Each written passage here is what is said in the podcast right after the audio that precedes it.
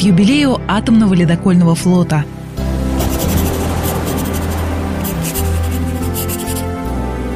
Записки капитана Баринова.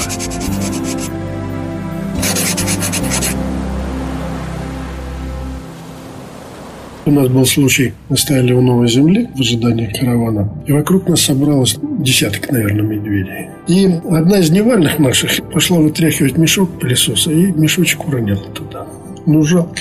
Без мешочка пылесос не пылесос, сами понимаете. Что делать? Боссман, я достану. А я рядом стоял и говорю, боссман, нет, достану. Ну ладно, шторм трап спустили. Вот, и боцман полез. Все, это мешок вот виден. 7 метров спуститься все такое. Знаете, медведь учуял.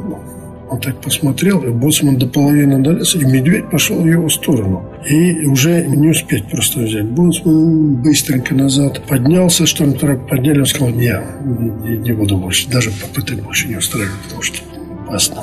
Самое интересное, я впервые увидел, как в таких условиях вот бродят медведь с двумя медвежатами. Он обычно близко не подпускает никого. А здесь вот в пределах видимости еще несколько медведей. И вот как они ложатся спать. Как люди. Вот она ложится, и медвежата к ней под мышку там или как-то ложится, и вот они вместе все так комочком включились, и где-то за торосиком метель метет, их заметает, и до лампочки они, как говорится, спят спокойно. Так, ну, и семейная неделя такая.